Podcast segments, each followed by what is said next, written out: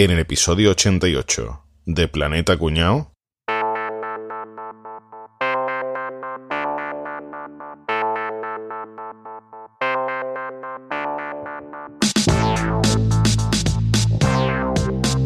Abril de 1945. Cuarteles generales del Führer. Bueno, ¿qué pasa, Herr Commandants? Qué alegría verles aquí, ¿eh?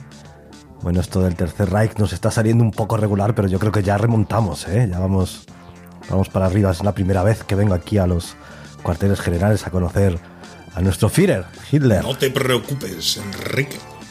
Eso nos pasa a todos la primera vez. En las fotos parece muy serio, pero luego el tío es un cachonde. La verdad es que es un cachondo. El Führer, el DJ Adolf, es cachondísimo. Está todo el día contando chistes. Tiene mucha gracia el cabrón. Parece de Triana, ¿eh? más que de, de Austria. Eh, yo todavía me estoy riendo con el chiste del cerdo. Oh, eso, ese, ese era buenísimo. Yo, no querrá tú que yo, yo que soy andaluz, pero estoy aquí con él. A muerte. ¿Vale? Pues ese día, el lo del cerdo, que yo iba, iba en nota en el coche con su chofe, claro, y atropellaron un cerdo. Se cruzó un cerdo por delante y ¡boom! Le mete al cerdo. le dijo, papá, papá, ve a buscar de la granja ¿eh? y le pagas el dinero del cerdo que hemos matado. Y ahora el nota dice, "¿No, ¿dónde coño es? Y se fue a nota a buscar de la granja. Y a las tres horas vuelve el chofe con un cesto lleno de, de chacina, de todos colores, jamón, eh, vamos, de todo queso, de todo, de todo vino. Dice, bueno, y, y- él dice, yo, ¿y esto por qué? Dice, pues que les he dicho que soy el chofe de Hitler y que había matado al cerdo. No, fíjate, espérate, espérate, fíjate si era cachondo, que me acuerdo otra vez una anécdota de que también que nos pasó una vez, ¿eh? que fuimos a un campo de concentración, ¿eh? y el hijo de puta, fíjate tú, eh, tiene un humor muy fino, ¿eh? porque estaba allí visitando a la gente que estaba allí, eh, y le dice un niño, hola, ¿qué pasa, hijo? ¿Eh? Le dice así, ¿qué pasa, hijo? ¿Cuántos años tiene? Y le dice el niño, tengo nueve para diez. Dice, no, para diez no.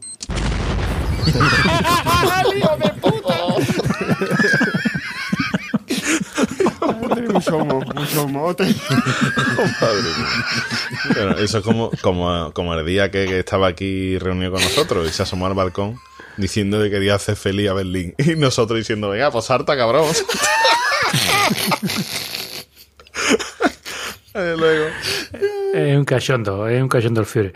A mí el otro día me pidió la pistola porque decía que iba a preparar una broma cojonuda y que no íbamos a reír todos. No sé. todo- Qué, todo qué esperando, ganas. no. ¿eh? ¿Será? Sí, a mí, a mí me pidió la llave de- del búnker. Dice que también que iba a hacer no sé qué hoy. Míralo, ese, de- ese debe ser el Fury. A ver, vamos a ver lo que ha hecho hoy, que el cachoto, porque Ay, vamos, que nos reímos venga, un buen vamos, rato. vamos, Vamos, vamos a ver, lo que ha hecho.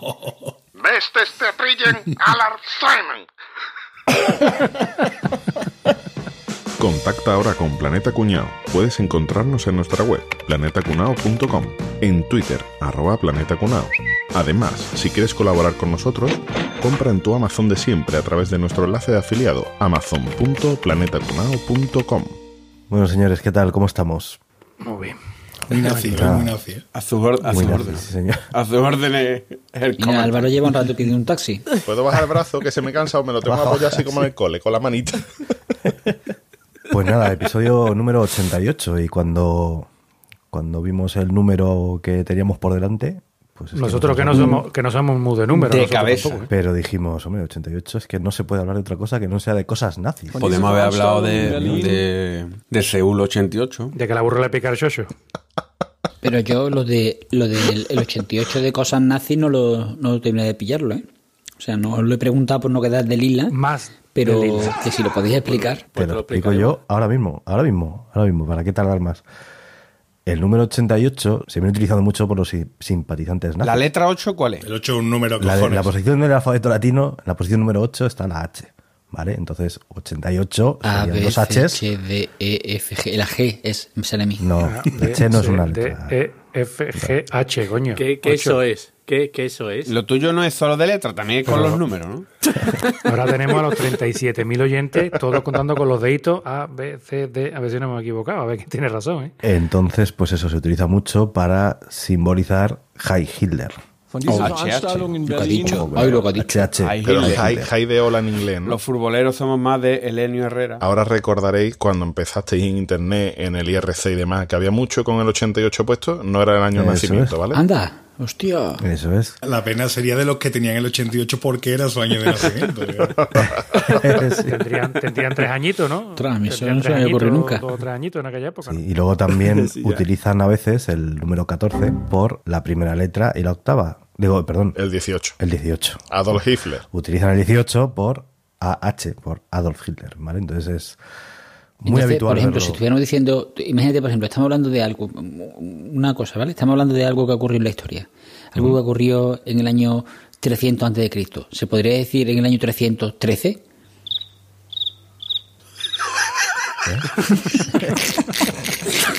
El ra- como razonamiento.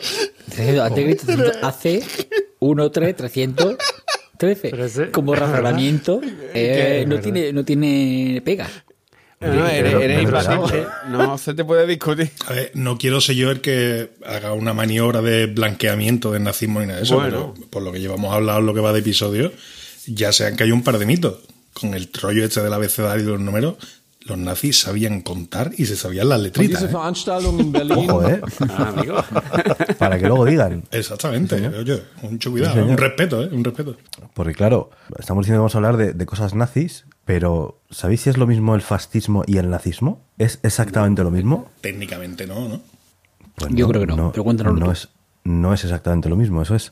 No son italianos, ¿no?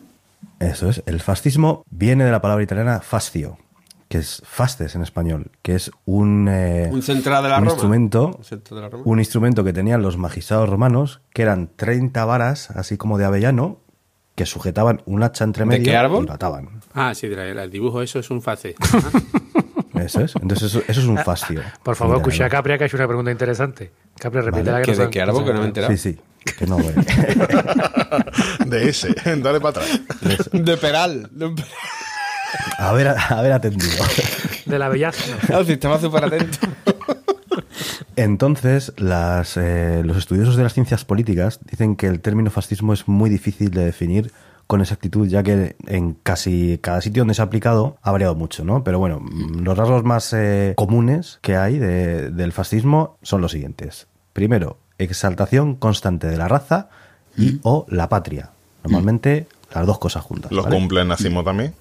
Eso es. Correcto. Luego, el militarismo, es decir, También. aquí todo ordenadito, todo el mundo en orden, aquí que no se mueva nadie, ¿vale? Disciplina marcial, sí. También lo Y luego, nazismo. en contraposición a, a las ideas de izquierdas que buscan el enemigo dentro, es decir, el enemigo son los poderosos, la burguesía, los que mandan sobre nosotros son los que nos tienen acogotados y tenemos que luchar contra ellos. La, la lucha de clases. Eso es.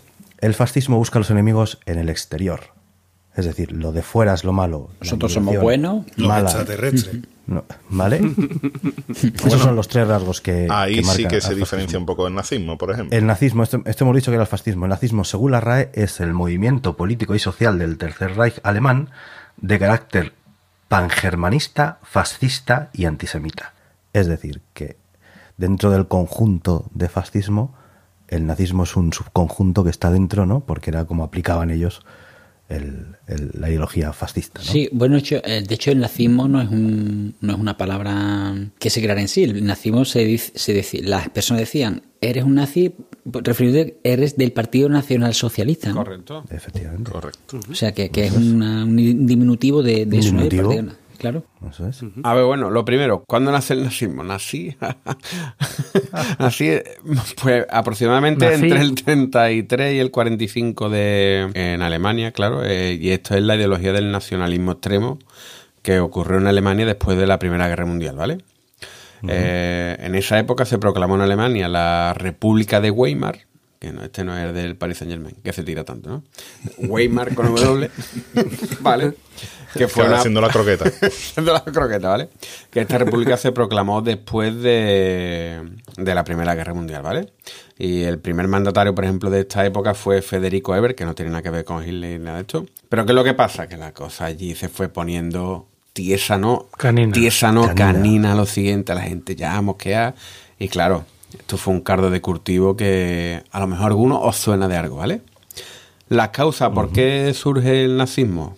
¿Vale? Pues porque durante el nuevo régimen republicano, Alemania se intentaba recuperar un poquito de que estaba en ruina, ruina total, tiesura máxima, pero la situación en vez de venirse arriba se fue todavía más abajo, que parecía que no era posible, pero sí.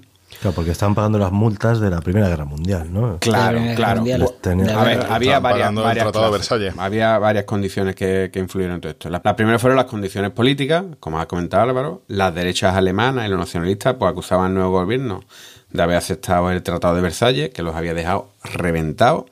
Y además de todo esto, en 1917 empezó la Revolución Rusa, que provocó una serie de alzamientos comunistas que los, los propios alemanes los iban sofocando, ¿vale? Pero o sea, que están tiesos, pagando ahí las multas del Tratado de Versalles, los comunistas alzándose, luchando contra los comunistas, en fin. Después las condiciones económicas. Como Alemania estaba tiesa y no podía ni pagar siquiera lo del Tratado de Versalles, esto debilitó todavía el país más, el marco empezó a disminuir su valor con respecto al dólar, se quedaron ya tiesos. Bueno, fíjate tú que en marzo valía, un dólar valía, un dólar eran 84, marzo, 84 marcos en marzo del 20 y pasó de el valor de 1 a 350.000 en julio de 1923. O sea, eso no es de, A 350.000. eso no es depreciación, eso es ya, vamos, la miseria más absoluta. Pero es que encima súmale a eso la crisis del 29, la depresión mundial del 29, con lo cual todavía eso es ya todavía peor, ¿vale? Claro, y a todo esto le suma las condiciones sociales, que era ya un empobrecimiento enorme, ruina, mucha gente parada, y los parados que hacen. Coño, fíjate tú lo que están liando los catalanes allí, sin estar parados siquiera ni nada. Pues fíjate tú encima ya parado, ya vamos, vamos a liar las gordas. Ya, eso era aquello, eso era ya, había hecho ahí un pucherito magnífico, estaba el- el- todo calentito, calentito, calentito, ¿vale? Pues entonces, ¿qué es lo que pasa? Pues surgió aquí nuestro amigo, nuestro amigo Adolfo, que ya la había estado liando un poquito antes, lo metieron en la cárcel y allí dice, bueno, ¿qué voy a hacer aquí? Bueno, pues voy a escribir aquí las cositas mías, voy a escribir aquí un librito y, y le voy a llamar... Voy a hacer un blog, un blog. Un blog, ¿no? pero- Recordamos que estaba en la cárcel porque había dado un golpe de Estado, vamos. Que no. Lo había intentado. lo había intentado, me has dicho. Eso es. Eso lo contamos, los Eso lo pues, Se contó, sí, sí. sí, estaba en la cárcel. Sí, sí, que no era, no, no había robado una barra pan. Y allí ella empezó a escribir el libro Mi lucha. El chaval se quería re- reinsertar, ¿vale? La sociedad dice Mi lucha. El Main Kampf, el famoso Main Kampf, ¿vale? Y esto es lo, lo que entabla lo que son las bases del nacionalsocialismo, ¿vale? Cuyas ideas básicas son cuatro, ¿vale? Una, la, supera- la superioridad de la raza aria, o sea, que se habían preservado puros en Alemania, allí eran purísimos, purísimos, ¿vale? Se une, ¿vale? Segunda era erario. que la raza aria debía depurarse en otros pueblos, como por ejemplo Francia, y esto podía conseguirse únicamente eliminando la sangre judía. El chaval lo tenía clarinete, clarinete. ¿vale? El tercer punto de, principal de lo suyo era que como los arios alemanes habían sido humillados por los pueblos inferiores que habían impuesto el Tratado de Versalles, era necesaria la regrupación de todos los alemanes en un gran reino, el Gran Reich, y para el efecto debía conquistarse el espacio vital, el Lebensraum. ¿Y el espacio vital qué es? El espacio vital se concebía como un gran territorio fuera de Alemania, semejante a la que tuvieron seis siglos anteriores, y eso, ese territorio que tuvieron hace seis siglos, pues se concebía a lo que era la, a lo que ellos denominaban la Nueva Europa, con los pueblos Que era una casita, escandinavos. una casita les- con jardín delantero y patio eso trasero. es, lo que los pueblos escandinavos, los neerlandeses, los flamencos, los británicos, con lo cual, pues ya había sentado las bases. Con esto, ¿qué es lo que hacen? Una vez que ya tienen basado esto, una vez que después ya sale de la cárcel, ya está en el poder del país después de las elecciones y demás, ¿vale? Porque tampoco, por mucho golpe de Estado, al final acabó siendo elegido por la gente, ¿vale? Que la gente, la gente tenemos un poder que es maravilloso, ¿vale? A la gente es que no deberían dejarla votar. Ama- a- a- escúchame, escúchame. Entonces, ¿qué pasa? Para llevar a la práctica estas ideas, el nazismo, estas ideas las transforma en estas acciones, ¿vale? Uno, el ejército es destinado a servir únicamente al movimiento nacional socialista y al mismo tiempo pues, se- lo rearman a tope. Punto dos, los gobiernos de los distintos estados son ajustados a la línea del movimiento y muchos de ellos pierden todos los poderes que habían tenido durante los siglos. O sea, someten a todo el que tienen alrededor, ¿vale? Un 155. A lo gordo. En toda a lo gordo. A lo bestia. ahí. Punto 3. Se disuelven los sindicatos y se arrestan a los líderes de los sindicatos. En su reemplazo, ¿qué pasa? Restablecen el Frente Alemán del Gato Trabajo. vertical gordo. Punto 4. Fueron disueltos todos los partidos, todos los que no sean los de él. El socialdemócrata, el centrista, el Partido del Pueblo, el Partido del Pueblo Bávaro, todos. Se reconoció como único partido el nacionalsocialista. ¿Dónde lo he escuchado yo? Así que Alemania era un partido, o era un estado unipartido. Siguiente punto. La vida cultural pasó a ser controlada por el establecimiento de una Cámara Nacional de Cultura. El TV3 de allí. La propaganda nazista, ¿vale? El TV3 de allí. Y como último punto, las personas opuestas al régimen, o sea que esto lo reconocían, ¿eh? Las personas opuestas al régimen podían reunirse clandestinamente en, pequeño- ¿En la venta en pequeños grupos. En pequeños grupos. Un pequeño grupo para que entraran bien en las cámaras de gas. en pequeños grupos. Pero claro, después, cola, ¿no? después resulta que, claro, incluso así pues se arriesgaban a un arresto inmediato por la fuerza policial, por las SS, las Gestapo, y claro, de ahí sabía que iban Pe- directamente. pequeños al campo grupos de una concentración. persona, ¿no? Permitían que O sea, se que estaban permitidos, estaban permitidas reuniones clandestinas, pero de pequeños En grupos. pequeños grupos. O sea, pero grandes eran grupos clandestinas. no. eh, Reuniones clandestinas. Claro, claro. Grandes grupos. Pues no. eso lo tenían permitido, ¿vale? Pero lo decían así directamente. Pequeños grupos. Capri, estaba explicando antes lo de la raza aria y tú sabes que, lo- que los nazis querían pactar con los indios Sioux porque realmente eran la raza aria era la- defendían la raza la pureza de la raza. Cuéntame, caballeto, porque yo los de la raza aria pensaba que eran todos los hijos de la aria. Sí, pero ellos lo que defendían eran las la razas puras. Pura. No solo las suyas, Ah, sino las puras. Entonces, ¿qué, qué querían? Que los indios americanos se supone que también eran razas puras y que de hecho estuvieron en negociaciones para tener, digamos, como un- unos aliados para poder difundir el nazismo en América. Y, y con lo que estuvieron negociando fueron con los indios Sioux. Esto es lo que dicen los. Dicen que yo no soy racista, que soy ordenado, ¿no? Pues esta gente queda ordenada, claro. ya. Claro, claro. Tú sabes, tú sabes, caballeto, eso de las razas puras de dónde viene, ¿no? El origen de toda la mitología aria y demás, eh, dentro del nazismo han sido de los más magufos de la historia, prácticamente. Ellos creían en la teoría del hielo universal o la cosmología glaciar, ¿vale? Eh, Hostias. ellos decían que todo el universo se había creado entre el choque de dos grandes masas, una de fuego y una de hielo. Y que de ahí se habían creado todos los planetas, las lunas, etcétera. Y que la Tierra era una de las masas de fuego. O sea, digamos que la masa de fuego era la- las razas puras, ¿no?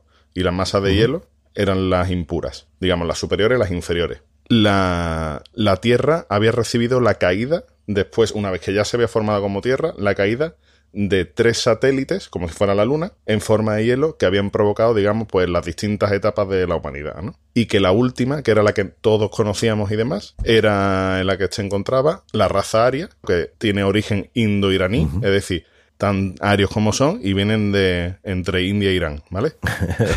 Pues vienen de los puñeteros indios. de los puñeteros indios. Pero que se aclaren, Exacto. indio iraní. Que- es que Irán antes se llamaba Arián, por eso. Entonces se confirma que al Führer en la intimidad la llamaban Mikae. Mm, en el nombre de ella. Bueno, 13 eh, la sociedad. Tule, que es una de las sociedades que empieza a meter toda esta idea de la raza superior en Alemania y demás, y de hecho Hitler pertenece, perteneció en su momento a ella antes de formar el partido nazi, es una de las sociedades que defiende la cosmología glaciar y estas teorías paranoicas por completo, ¿vale? Tanto es así que esta gente llegaron al Himalaya a buscar restos de la cultura aria. Y que decían que toda aquella parte le correspondía a ellos también, ¿sabes? O sea, hasta Hombre, ese punto claro. llegaba la, la historia. En Sudamérica también hicieron algunas expediciones, porque decían que allí también había razas puras, como la que tú dices, ¿no? Los indios sius y demás, y que tenían que encontrarse con esas razas puras. Pero es que no solo eso, es que había una ramificación de esas teorías que iban a... ¿Tú te acuerdas lo de la Tierra Hueca? Sí. Pues allí que había Nazis. nazis, ¿no? Nazi, Claro, porque decían que parte de las razas puras que quedaban estaban en el núcleo de la Tierra. Era el fuego. Ajá, claro. Era la masa de Claro, fuego. claro. Y que de alguna de las zonas, de las razas puras que habían llegado del, del hielo, se tenían que unir en algún punto con esas razas puras que quedaban en el hueco de la Tierra. Y que ahí los nazis dominarían el mundo. O sea, una historia totalmente paranoica, ¿vale? Pero es que... Lo raro es que no salieran con un colador de pasta en, en el DNI, ¿eh? Sí, sí, sí. Papel de aluminio. Pero es que Hitler era de los más escépticos dentro del partido. Imagínate cómo era la cosa. Porque, por ejemplo, su mano derecha, Himmler, era un, un loco perdido. O sea, ese le daba a todos los palos. Y eh, Hitler, que era de los escépticos, como digo, estaba obsesionado con el arca de la alianza, con la lanza de Longino, la lanza del destino, y con el santo grial. En Montserrat, en Montserrat estuvieron buscando el Santo Grial o no sé qué historia. Exacto. En Montserrat estuvo Ya, Hitler. ya vamos uniendo, ya vamos uniendo algunos cabos. De ahí salen los lazis, ¿no? Los nazis. Estaban totalmente obsesionados con este tipo de objetos porque creían que eran objetos de poder y que eso le iba a dar el mando del Permíteme mundo. un inciso rapidísimo. un dato muy curioso y muy gracioso, que estaba obsesionado con eso, pero es que estaba obsesionado también con aprender a tocar un instrumento. Lo intentó con, con el violín, guitarra, piano, y todo le salía muy mal, pero el tío sabía silbar de puta madre, tío. Poza. Eh, Sí, sí. Debía ser un virtuoso silbando, pero los instrumentos se daban fatal. A mí lo que más me ha llamado la atención es que el apellido de Hitler no existió antes de 1870. Y me pareció impresionante ese dato, tío. Se ve que el, el apellido se lo inventó el padre de DJ Adolf, que se llamaba Alois, y lo que hizo fue buscó dos apellidos que sonaran más alemanes y hizo una fusión. Y de hecho, el nombre original que debía tener Adolf Hitler era Adolf Schicklguggen, o algo así. se llama. Schicklguggen. Chiquilicuatre. Imagínate, Es que con ese apellido no hubiera llegado a Polonia. Es que llega a Polonia y le dando pana en el culo. Me llamo. Adolf Ape- Apetecan. Adolf Schickel y de hecho tenía una hermana que se cambió el apellido para que no la reconociera y vivió tan pancha en Austria, allí refugiada, que murió a los 74 años. O sea que Pues sí. Sí, porque lo de que Hitler era austriaco y de familia judía no, no casa mucho con el tema de la pureza de la raza aria. ¿eh? Era un ario honorario. Claro. Ah, eso también existía, sí, sí, Los, cierto. los arios, los arios, pero que tenían algún, algún antecedente judío. Vamos a darlo pasado, a ver, una cosilla. Entonces los nombraban, como eran, no eran arios puros, eran arios honorarios. Honorarios. ¿no? Honor- Honorarios. Honorarios. Arios Estamos honorarios. hablando de Hitler, de que el apellido inventado y de que era, bueno, pues todo lo que era, pero ha- hablamos de él como si fuera una persona muy lejana a nosotros. Y yo os quiero contar que Hitler es como si estuviera aquí al lado nuestra. ¿Cómo Que yo cuando corrí los 101 en ronda, yo estuve los últimos 15-20 kilómetros charlando mucho con Alfonso de Borbón, que es el primo del rey, que, que su padre perdió la cabeza. Pero claro, no me acordaba que ese hombre era bisnieto de Franco. que era uno de los que llevaba la, el ataúd. Hasta que lo has visto en el ataúd. Claro, ese fue el día que yo dije, coño, pero si este chaval, ¿qué pasa con eso? Conozco yo al, al pavo este de Borbón, a Alfonso de Borbón, a un salto Franco y a otro salto de Hitler. O sea que estoy a dos saltos de Hitler, sí, y vosotros estáis a tres saltos de Hitler. O sea, poca broma. Que, que como si fuera casi, casi de la familia. ¿eh? ¿Sabe a qué partido votaría Hitler si votara en España? Ah, Podemos. Al PACMA. Al PACMA, el partido animalista. Sí, sí, sí. Al Pacma, es verdad. Es ¿Sabes que los sí. nazis crearon leyes eh, para la época no súper avanzada respecto de lo que entendería un animalista hoy en día? Eh, no se podían sacrificar a un animal sin anestesiarlo previamente, no se podía cocinar vivo una langosta, no podían maltratarlos en campos de concentración, o sea, podían matar a un judío aseado, pero no le vaya a dar una pata a un perro que te coge Hitler y te mete fuerte. ¿Sabes lo que te digo? Esto que has contado, Álvaro, y tal, suena a que hacía falta mucho dinero ahí, ¿no? Para, para pagar todos estos desmanes y todas estas investigaciones locas. Hombre, Imagínate. Sí, di- di- di- sin dinero nunca hay problema. Si dinero No siempre siempre hay hay, gente ¿no? que se aprovecha de estas situaciones. De hecho, hay muchas marcas de empresas y fábricas y, y que hoy en día todavía continúan que se aprovecharon de, de todo lo que formó el nazismo expropiando empresas a judíos y teniendo mano de obra esclava. Por ejemplo, eh, IBM fabricaban las máquinas Hollerith que era para el recuento de judío con tarjeta microperforada. Ujú. O sea, después decía yo que ellos habían hecho la tecnología, eh, pero que no, la, no sabía que le iban a dedicar para contar judíos, ¿no? Mis cojones. Fue petición expresa que sí que era para eso. Era. Judío Niartor 2000, ¿no? Claro. Judío Kile 2. Judío ¿no? Count. Sí. Después el... En todo caso sería Judío Porsche. Countdown, ¿no?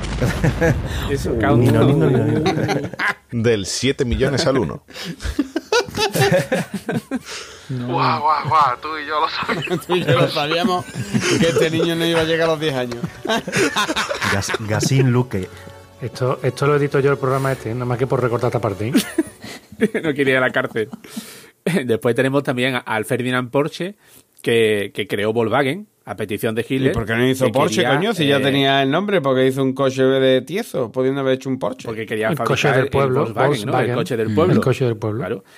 Bueno, pues dicen que el 80% de los trabajadores eran esclavos de Auschwitz. Claro, Ah, muy bien. O sea, imagínate. Por eso le pusieron cenicero, ¿no? Al coche. Y de ahí venía lo del problema de la Volkswagen con la emisión de gases, ¿verdad? Ya no voy a poder ser concejal nunca más. La madre que nos ¿no? Que era la familia Kahn, que, que eso usó mano de obra esclava para hacer aviones y motos y después se quedaron con un montón de negocios de judíos. La Bayer, ¿eh? el laboratorio Bayer, fabricaba el gas Ciclón B, que era el que se utilizaba para exterminar a los, a los judíos en las cámaras de gas. Correcto. Y la Y ahí tenemos a Bayer, que sigue eh. siendo una multinacional millonaria. Siemens, que era precisamente los que fabricaron las cámaras de gas. Y ahí tenemos a Siemens que están funcionando multimillonarios. Mi favorito era Hugo Boss, que fue el que diseñó, el, el diseñó y fabricó el uniforme de las SS. Y además, era- y te voy a decir una cosa, han hecho eso, han hecho la colonia y han creado un partido político en España. todo, todo igual de nazi, ¿eh? También, también. Hugo Boss. Bueno, pero, pero es que no solo había empresas alemanas, porque tú dices, bueno, coño, que estaba en Alemania, pues evidentemente se aprovechaba de la coyuntura, ¿no? Esta gente usaba mano de obra esclava y todo, ¿no? Pero es que eh, Henry Ford, ¿eh? el fundador de la, de la marca Ford, era abiertamente antisemita. De hecho, Hitler le cita, cita a Henry Ford en el Mein Kampf, eh, porque, por eso, precisamente porque ya fue de los primeros que puso discurso No, antisemita. de hecho fue el, fue el Y- cuarto, Henry Ford. El cuarto. El cuarto oscuro. Madre mía. Madre mía. Un chiste blanco para tapar el anterior, ¿eh? Claro. Como- No todo va a ser faltar, joder. Y después L'Oreal, ¿eh? los cosméticos L'Oreal, el fundador, que Eugene Schuller, que apoyaba desde Francia el movimiento nazi y dio cobertura a, los fascistas de, de dentro del propio país. O sea que hay un montón de marcas. A mí lo que me flipa es que esta gente hayan seguido trabajando y operando y, y- y nadie haya pedido cuenta. No, no, al revés. O sea, de hecho son de, la- de las empresas más grandes a nivel europeo Son prácticamente. pun- ¿no? punterísimas, A día de hoy, o sea que- os he dicho, os he dicho IBM, Porsche, BMW, Siemens, Hugo Boss, Volkswagen. Ford, General Motors, o sea, que no falta ni Sí, una. sí, no has dicho mercería Yo creo que te pega 20 o 30 años fabricando sin pagar mano de obra y eso te da un fondo de maniobra bueno Sí, sí, para tirar sí, para adelante unos cuantos años. Ya ves. Oye, Hitler no tuvo hijo, ¿no? No, Como lo opera. Seguro. Que como se lo opera. sepa. yo sepa, no. No tuvo hijos porque la mujer estaba muy ocupada montando una empresa de secadora, de estufa, de calculadora. y- Brown. Anita Brown, ¿no? Anita Brown. ¿No era Anita? Eva, Eva, evita, evita. Eva. Eva. Pero una cosa, hemos estado explicando antes, haciendo bromas, que en el teatrillo de que Hitler era un ¿Quién cachondo. ha hecho broma? Y, y tenía... y que Hitler, Hitler era un cachondo, ¿eh? Que se ve que le quiso gastar una broma a uno de sus asesores. Que es un Y se le fue de la mano, ¿no? Y quiso hacer una broma y ya nadie se reía, nadie se reía. Y, Polonia, ¿no? Y huevo Cuando de Polonia, estaba en Varsovia. Pues se ve que le quiso gastar una broma a uno de sus asesores que se llama Ernest Hans Heinz Pero ¿cómo le va a gastar una broma con ese nombre? y le pidió que se tirara en paracaídas en una zona comunista de España. En plan, no hay huevo, no hay huevo, no hay huevo. Pues oye, pues se ve... Marina Leda, tenía que tirar Marina Leda. marinador. Pues se ve que le sentó tan mal la broma a su colega que cuando aterrizó le filtró información a Estados Unidos. De cómo acabar con Pues sí, se, se le fue de las manos, sí. Entonces, Y otra broma que también que quiso gastar, medio broma, medio guerra psicológica, era que querían lanzar 30.000 millones de libras esterlinas falsas sobre Inglaterra para colapsar el sistema económico. Mío. Me pareció muy brutal. Es grandioso. Eso en plan, no hay huevo, ¿Habéis no hay visto huevo, la no hay película huevo. de una película que va de No. se llama Los, Los falsificadores? No. Sí, va de hecho, va de la operación Berhan. Bueno, esta. que, que- de hecho a mí me pasó con un taxista una vez que me metió, Sería alemán. me hizo un Hitler el taxista ese. ¿Sabéis que, sabéis que Hitler tuvo un problema con el humor, ¿no? No, no, no le hacía gracia. Tenían en la cabeza la obsesión por controlar lo más íntimo, incluso las relaciones sexuales de- del, pueblo, del pueblo alemán. Entonces se encontraron con un problema cuando vieron que uno de los, de los principales mecanismos de defensa que desarrollaron parte de los alemanes durante el Tercer Reich era el humor, era la sátira, era como ha pasado en todos lados, como pasó aquí durante el franquismo, como ha pasado siempre, siempre, igual. ¿eh? Pero, pero ellos lo tuvieron particularmente complicado porque no tenían huevos de, de controlarlo. El problema del nazismo es que pensamos, porque hay mucha cinematografía, hay mucha literatura, hay mucha, de que fue un sistema férreo, monolítico y con un comienzo y un final más o menos estable, pero no es cierto. Eh, es verdad que el Führer tenía un montón de ideas para la familia, eh, bueno, allí se trabajaba de la hostia, unos horarios de puta madre, buenos sueldos, buenas casas puestas por el Estado, que eso te lo va a contar mucho defensor de, de, de este tipo de ideología. También hacía pantano. como- Sí, sí, también hacía pantano y lo estrenaba cuatro veces. Eh, había muchísima gente que, y sigue habiendo muchísima gente que defendía esa labor de, de- de Hitler hacia la familia, que es la parte por la que mucha gente habla de que el nacionalsocialismo era de izquierda, que tal, que, que es una mentira como la copa de un pino. El problema es que eso no fue así. El problema es que los alemanes vieron que lo que prometía Hitler no se estaba cumpliendo. Porque al final lo que pasaba es lo de siempre, que lo que se hacían ricos eran unos pocos, algunos empresarios, los que se beneficiaban y, tenían fábricas y tenían empresas que servían al gobierno para mantener eh, el chiringuito ese que habían montado en media Europa pero realmente las familias llegó un momento que estaban completamente decepcionadas porque no estaban llegando bien las cosas a la familia y- y se sentían un poco defraudados. Y eso empezó a generar que los alemanes eh, empezaran a inventar chistes, empezaran con la sorna, empezaran con mucha sátira y Hitler hizo esfuerzos enormes, enormes para controlar eso y no pudo, y no pudo para nada. Y además fuera de, Alemania, no te voy a decir durante el Tercer Reich, pero muy poco después seguramente había, ya se empezaron a hacer películas, empezaron a hacer series, eh, programas de radio y demás, satirizando y burlándose directamente de, de este señor con bigote, ¿no? Que era- y hay un montón de, de ejemplos que te puedo, que te puedo contar. Pero en la misma época, o sea, en su época tenían cojones de hacer bromas de este tipo. Sí, sí, sí, sí, sí. Había, eh, de- y dentro de la Alemania nazi, e incluso dentro del propio nazismo. El nazismo no era un bloque, como he dicho antes, no era un bloque férreo donde todo el mundo estaba sometido y pensaba igual. Hay un montón de facciones. Supongo que las que estaban más cerca de, de Hitler eran más duras, y después había otras que a lo mejor no, no veían todo tan bonito y demás, y, y tenían un verdadero problema. Y había mucha zona entre entre ellos, ¿no? Habéis contado ya unos cuantos chistes, chistes que hoy contamos aplicados a nuestros políticos, o aplicados a Franco hace unos cuantos años, que seguramente nacieron en Alemania Pero durante yo, yo te- tengo una, años. tengo una, una curiosidad, es saber, o sea, a mí me parece que la primera norma del club del nazi es no decir que eres nazi. O esa sensación tengo Y- yo, ¿no? Porque nunca reconocerlo, los partidos- nunca reconocerlo. claro, pero hay partidos que abiertamente dicen, sí, sí, nosotros es que somos eh, nacionalsocialistas o nazis o Sí, fascistas. o sí, lo sí los sea. hay. Había en Cataluña, había un grupo que era la plataforma por Cataluña, que llegó a tener sesenta y tantos mil votos en 2014, que era un grupo, un partido que se decía era un partido nazi, un partido nazi. Y tenemos, si no recuerdo mal, la Democracia Nacional también lo decía. España decían- 2000 también, creo. ¿no? Algo- pero sí, pero eso no era partido popul- eso no era un partido político, creo. Eso era una. España una- 2000 sí, sí era un partido. ¿Sí, era partido político? Ah, sí, sí, cierto, cierto, cierto. Y luego el movimiento social republicano, que también igual, era un movimiento nazi de extrema derecha, ¿no? Se acababa por la República, pero bueno, la República Sí. tiene que ver derecha izquierda, ¿no? ¿Vox es un partido nazi?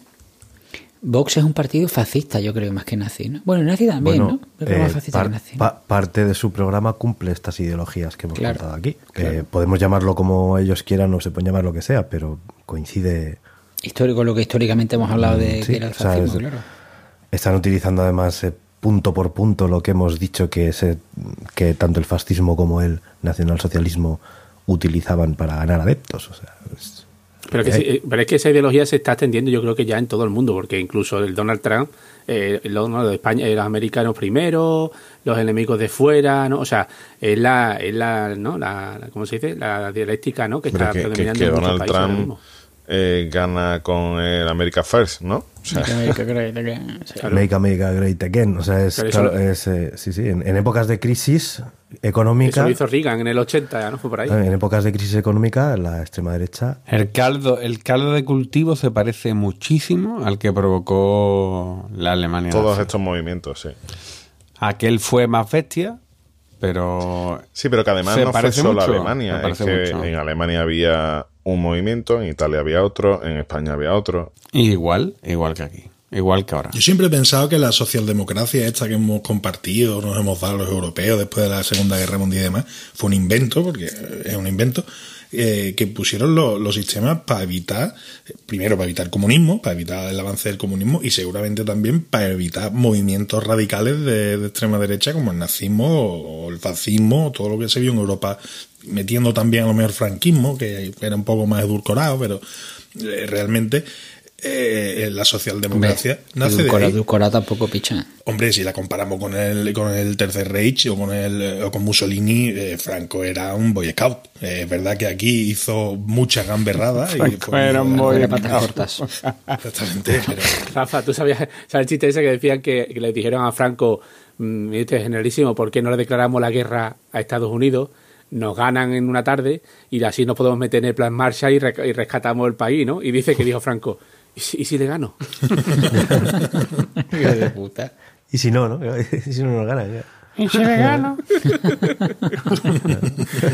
Oye, a mí me ha gustado mucho el tema, el tema de la moneda, ¿eh? el tema de la falsificación. ¿Usted sabe cómo ocurrió de verdad? Porque me habéis dicho que no habéis visto la película. ¿no? No, no, cuéntelo, cuéntelo, cuéntelo. Pues la verdad que está muy interesante. ¿eh? Yo os recomiendo que veáis la película porque está muy, muy entretenida. ¿Qué Los película? alemanes, que eran los falsificadores. Eran unos, unos linces. Reclutaron a 142 judíos expertos en falsificación de moneda. Reclutar es decir. Reclutar significa que no lo metían en la cámara de gas, sino que lo cogían y lo llevaban a, a un... Es abrimos comillas, reclutar, cerramos comillas, ¿no? Y para buscar judíos expertos en, fla- en falsificación de monedas, cogieron a los primeros que encontraron Ah, y no, ya está. pues- Y no me entiendo. Lo haría cualquiera. Escuchadme, ¿qué es lo que le pasaba? ¿Qué es lo que le pasaba a los alemanes? Que los alemanes contra Inglaterra y contra Estados Unidos realmente ellos no podían invadirlos físicamente. Era imposible para ellos invadir Estados Unidos. Entonces lo que intentaron fue ganarle la guerra pues económicamente. Eso por un lado. Y por segun- y el segunda y la segunda historia era que todo su espionaje y toda la gente que tenía allí infiltrada tenían que pagarle y tenían que vivir en Estados Unidos o tenían que vivir en Inglaterra, que eran sitios en los que el nivel de vida era más alto y era más caro que vivir en una Alemania que estaba un día económicamente, ¿no? ¿Qué es lo que hicieron? Pues falsificar y hacer las mejores falsificaciones del mundo. Se cuenta que una de con- cuando hicieron el billete ya perfecto, dijeron este es el billete. Un oficial judío se fue a Suiza, a un banco, a ingresar un taco de billete gordo. Tú sabes que en Suiza, pues los banqueros son Suizo. Son expertos. Allí tenían ya la maquinita. Tenían la gente maquinita limpia, ya. gente buena, gente Poco mejitas son, ¿no? Exactamente. Entonces el tío llevó los billetes y dijo, mire usted, yo quiero ingresar estos billetes. Entonces el del banco suizo analizó el billete por delante, por detrás, por arriba, por abajo, lo hizo así con el dedito para ver si tenía la gomita esa del medio, lo miró al trasluz, le, le hizo todo lo que te puede hacer. Y dijo, mire usted, pues venga, yo ahora mismo le ingreso los billetes porque estos billetes son, son buenos. Y el alemán dijo, no, no, no, no, no, espérese usted, yo quiero que lo siga revisando al máximo, porque es que no estoy seguro de la procedencia de estos billetes. O sea, lo que quería el alemán era asegurarse de que de verdad aquello no había Dios quien lo, quien lo trincara. Y pasó. Y pasó. Entonces, bueno, volvió a Sachsenhausen este, al, al centro este. Los 142 judíos o 143 judíos fueron los tuvieron en su momento más feliz de toda su vida cuando le dijeron, oye, que habían fabricado el billete perfecto. Y desde entonces, bueno, pues falsificaban un millón de billetes al mes. Hostias. Imprimieron un billete de 100 dólares perfecto. ¿Sabéis cuánto imprimieron, cuánto dinero imprimieron y pusieron en circulación? 8.965.080 billetes con un valor de 134, o sea, cerca de 135 millones de, de libras. Joder. Mucha pasta, ¿Qué es lo que pasó? Claro que cuando los nazis iban perdiendo, iban perdiendo, iban perdiendo, mm, dieron órdenes de cargarse a los 142. Por supuesto, que todos los billetes que tuvieran allí en el campo de concentración. Que ta, ta, ta, ta, ta, ta. Lo que pasa que, bueno, no les dio tiempo. Y se salvaron los falsificadores. Os recomiendo la película que está, que está muy chula. ¿eh? Pues mira, hay una historia, tío, que esto también deberían llevarlo a la película alguna vez. El Niels Bohr, el Nobel de Física este, el de la teoría de los átomos. Sí, sí, sí, sí, sí. Incluso lo que soy de la ESO. La teoría de Pues Bob. este hombre se había escondido en Dinamarca durante la, la invasión de los nazis y tal, ¿no? Pero claro, ya le habían dado el premio Nobel en aquella época y el premio Nobel, recordáis que, que es como un medallón gordo de, oro, ¿no? Así con la cara de Nobel y tal. Bueno, pues claro, tenía miedo de que los nazis le robaron la- las medallas. Y esta gente no son como nosotros que queríamos por un agüero en el patio, ¿no? Esconde la medalla aquí, que te la encuentre el que sea. Pues no, no, dijeron, espérate, vamos a hacer una cosa. Y contactó con un tal Jans Frank y, un, y uno de ellos que era judío se llama Max von Laue. Vale, estos dos habían ganado también el premio Nobel de Física. Total, que le pidieron a un químico amigo suyo, que era un tal George Hevesey, que era húngaro, que, ¿y yo qué hacemos con las medallas? Dice, espérate, la voy a disolver y así no la encuentran. Y efectivamente, cogió las medallas de oro de, estos, de los premios Nobel, Joder. las disolvió en agua regia, que la llamaban en aquella época, que yo recuerdo haberlo visto, que agua regia es una mezcla entre ácido clorhídrico y ácido nítrico. Y dejaron tal cual el frasco con las monedas, con las medallas de- fundidas en un frasco allí en el instituto donde, donde estudiaba este hombre, el Instituto de Física Teórica de, de la Universidad de Copenhague. Por allí pasaron los nazis, claro, vieron un bote allí con lleno un líquido a un aspecto extraño, no le hicieron ni caso. Cuando terminó la guerra, el GBC este volvió a Copenhague y encontró los frascos intactos. Entonces los mandó a la Fundación Nobel, explicó la historia, que ahí estaban derretidas las medallas de oro de, de James Frank y de Max von Laue, y la, la fundación volvió a fundir dos medallas nuevas para, recu- para recuperar el- la medalla que habían fundido y aprovechando el oro que se había disuelto en ese propio frasco. Joder. Hostia, fíjate. Qué bueno. Eso, eso de, eso de película, tío. Eso hice yo con las alianzas mías de, de sortero y las de casado, tío. Las fundí y me hice una sola. Ah, sí, tío. Sí, Qué bueno. Ah, pensaba que, que, que te las habías hecho con tu medalla del premio Nobel. No, no, esa no, esa la tengo guardada.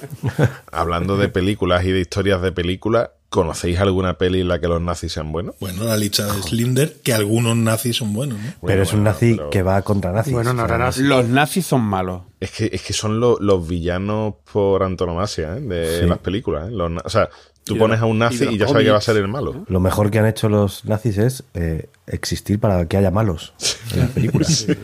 Bueno, además, antes eran los aunque no comunistas. diga- aunque las películas no digan que son nazis, tú te lo imaginas como nazi. Al malo, por ejemplo, en Warden, bueno, Wonder Woman son los nazis, los malos también, ¿no? Y Capitán América, En ¿no? los, También, ¿no? Capitán América- en los X-Men. En los. X-Men no. Da igual, tienen todos cara de votante de Vox. No las he visto, tío. En Indiana Jones. Parece que es una locura los 10 años, pero es que está basado en, en hechos reales, Sí, sí, digamos. sí, sí. sí. No, y- no han hecho reales, reales, pero bueno, que sí, que lo buscaban, vamos. Y Evasión o Victoria, que es una película de nazi buena, Evasión o Victoria. Es buena. El ¿no? pianista extraordinario también. Sí, pero ahí no- los nazis no son los buenos. No, no, No, es no, que nunca son buenos. Pero Para mí nunca de son puta buenos. madre. Yo he buscado y yo no he encontrado un nazi bueno Es en ninguna película. Nazi, nazi bueno Porque no. si, es, si es el bueno, no es nazi, es porque se ha dado cuenta de que ese nazi es malo. Eso es. Ima- Imagino que en su momento el régimen haría algunas películas Bueno, propagandísticas. ¿Sabéis no- quién era el ministro de propaganda de Hitler? Goebbels. Goebbels. Conocido, Joseph Goebbels. Él se autodenominaba el patrón del cine alemán. Rodó cuatro apellidos arios, ¿no? prácticamente, prácticamente los nazis nacionalizaron toda la industria cinematográfica alemana y la pusieron a disposición, digamos, de la propaganda, propaganda nazi.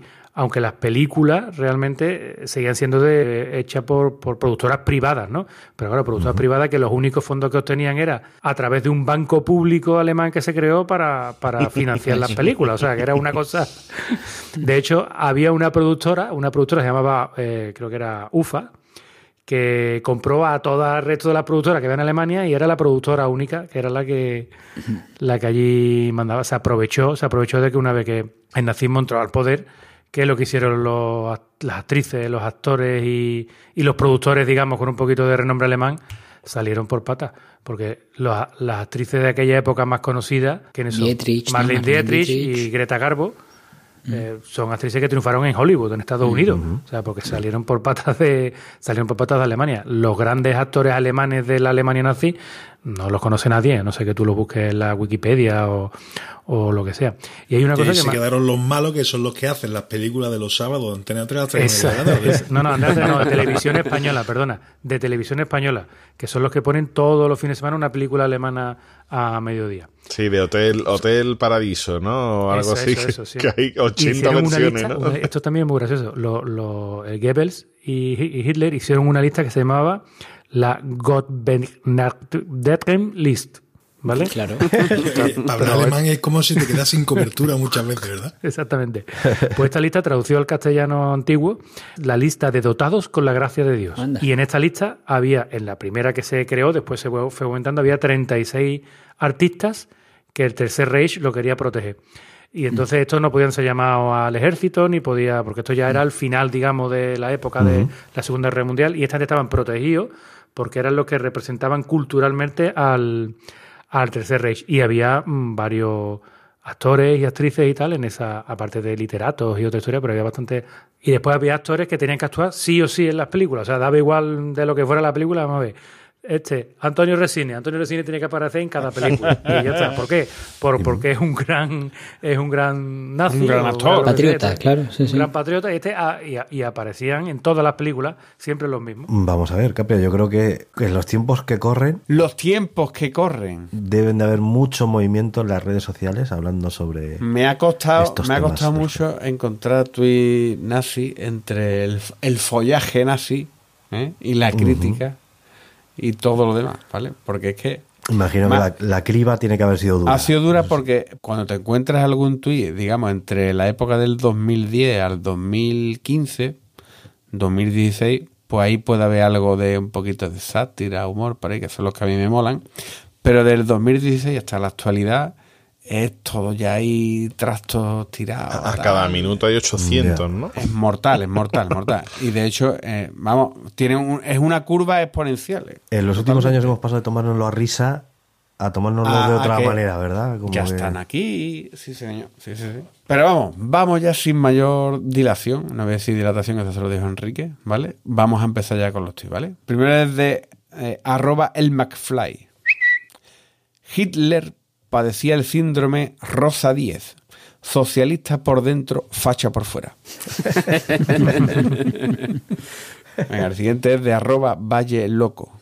Nombre, Adolf. Apellido, Hitler. Ocupación, empezando por Polonia. ¡Qué hijo de puta!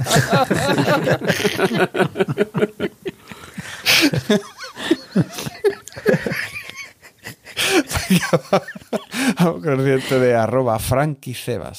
¿Qué haces pegando a José Mari? Soy antisemita como Hitler.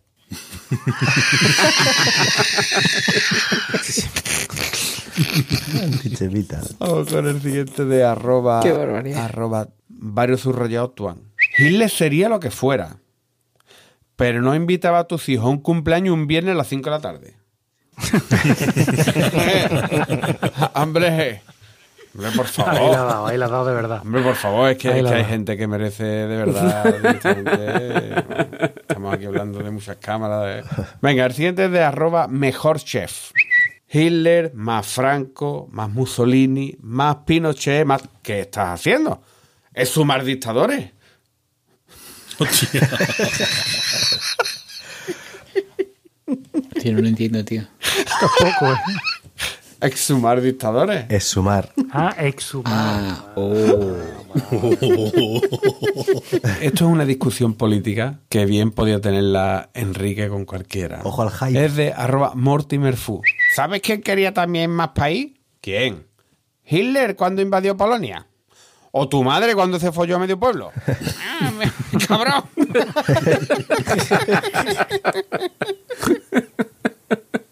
Venga, vamos ahora con uno de arroba Garzari. Dice, si llega a cantar en la Alemania nazi, Chabela Vargas. Tengo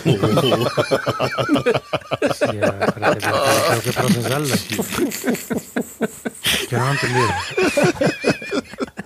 Va a gas. Va, Argas. Ah, Chabela Vargas. Vale, vale, vale. Espectacular. Vargas cambia, Vargas repara.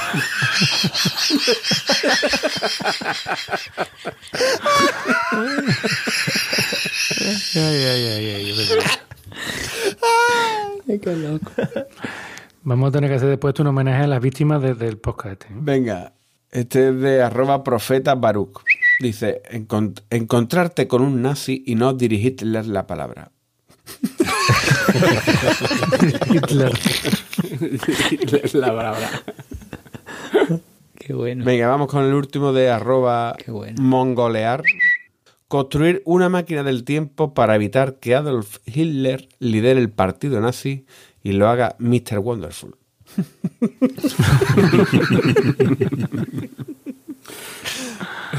bueno, y hasta aquí. Lucha por tus sueños. Efectivamente. Y hasta aquí los tweets del, del- de los nazis, el nazismo y toda la leche. Bueno, pues muy bien. Pues vamos a ir despidiéndonos ya. Sí, señor. estos señores se querrán ir a la cama. Acuérdate de apagar el gas. Bueno, Rafa, Nada, hoy toca un pedazo de disclaimer, ¿eh? que no se nos ofenda a nadie, que no se cabre nadie, que esto es un poco de cachondeo. el que se pica ajos come. ¿Qué pasa? ¿Ya? Hasta luego. ¿Empezamos? Ya ¿El lo teatrillo Estará encantado. Es su favorito. Pues nada, eh, encantado de haberos conocido y nos vemos en la Audiencia Nacional. Vaya, que, No, hombre, que por llevamos este dos o no, tres episodios este Es que... que entre los borbones, los nazis... Uf, a ver cuándo grabamos tomate. Estamos, estamos rozando el palo, ¿eh? Estamos El próximo episodio va a ser sobre Carrero Blanco. Ese nos va a poner en lo más alto. lo más alto. Caballeto. Hoy, hoy no tengo frase así, pero me, me acuerdo de un chiste que le preguntaron a un judío que vivía en la Alemania nazi. Dice, oye, ¿qué tal vives en Alemania ahora con tantos nazis por las calles? Dice, no me puedo quejar. Dice, ah, ¿también vive? Dice, no, no, No, no. que no me puedo quejar. Que no me puedo. Capria. Pues nada, tío. Yo todo, todo esto me lleva a una reflexión, tío. Y es que yo creo que, que si los españoles fuéramos judíos, votaríamos a Hitler. ¿eh? Solo digo eso, solo pienso eso. Eh, yo lo que quiero recordar aquí es la ley de Goodwin, ¿vale? Que seguro que Caballeto, por ejemplo, le suena. ¿no? Que en Internet, cuanto más larga la conversación, más posibilidades hay de que uno haga referencia a los nazis, ¿no? Eso cada vez se ha ido acortando más. Si os dais cuenta, ya a la primera, ¿no? Ya eres nazi. Sí, y al final nos está llevando a no, no distinguir el verdadero nazismo, el fascismo, de lo que no es. Y a ver si nos damos cuenta un poquito. Antes de que sea demasiado tarde. pues sí. Bien, bien, bien, bien.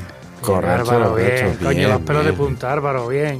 Se ha puesto Ah, sí, eso, eh, que te lo, con- Eh, te lo conté antes, que buscando los días, te digo, desde el 2016 aquí es exponencial, ¿eh? Exponencial. Sí, sí. Bueno, Javier, Nada, yo he aprendido una cosa muy interesante en este episodio, que es que los alemanes nazis piensan que, las- que la frase esta de eres más chulo con ocho es suya. Y, y- y que si Hitler hubiera sido futbolista, habría sido extremo derecha. Está CR7 y HH8, ¿no? pues yo me quedo con la reflexión de que Tony Cantó es el lotina de los partidos políticos. Primero se afilió a UPyD y luego a Ciudadanos. Así que, Tío, a ver si lo ficha vos, tío.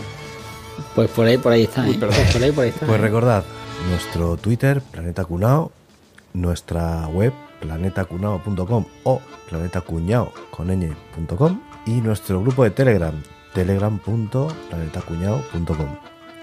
Estás por ahí que estamos de charleta todo el día ahí, ahí Sí, sí. pasándolo muy Con, bien. con mucha gente muy buena. mucha gente. Y si queréis echarnos una mano económicamente, que a nosotros no nos financia La Irán, chapa de la como todos los partidos políticos habidos y por haber, Ni Rusia. Dos opciones. Una, tienda.planetacuñado.com. Es nuestra tienda de camisetas, diseños exclusivos.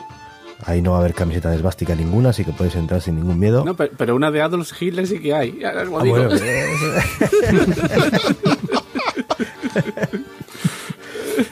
Pero hombre, las camisetas no son muy básicas. son- ¿Alguien son- se ha pedido la talla SS? Son, son básicas. complejas. Son, Son, un poco vastas, ¿no? ¿De esparto son? o qué? Y luego, si compráis en Amazon, pues si os apetece, si entráis por amazon.planetacuñado.com, vais a entrar en el Amazon de siempre, no os van a cobrar más, pero a nosotros pues nos cae una pequeña propineja. Así que venga, hasta la próxima. Adiós.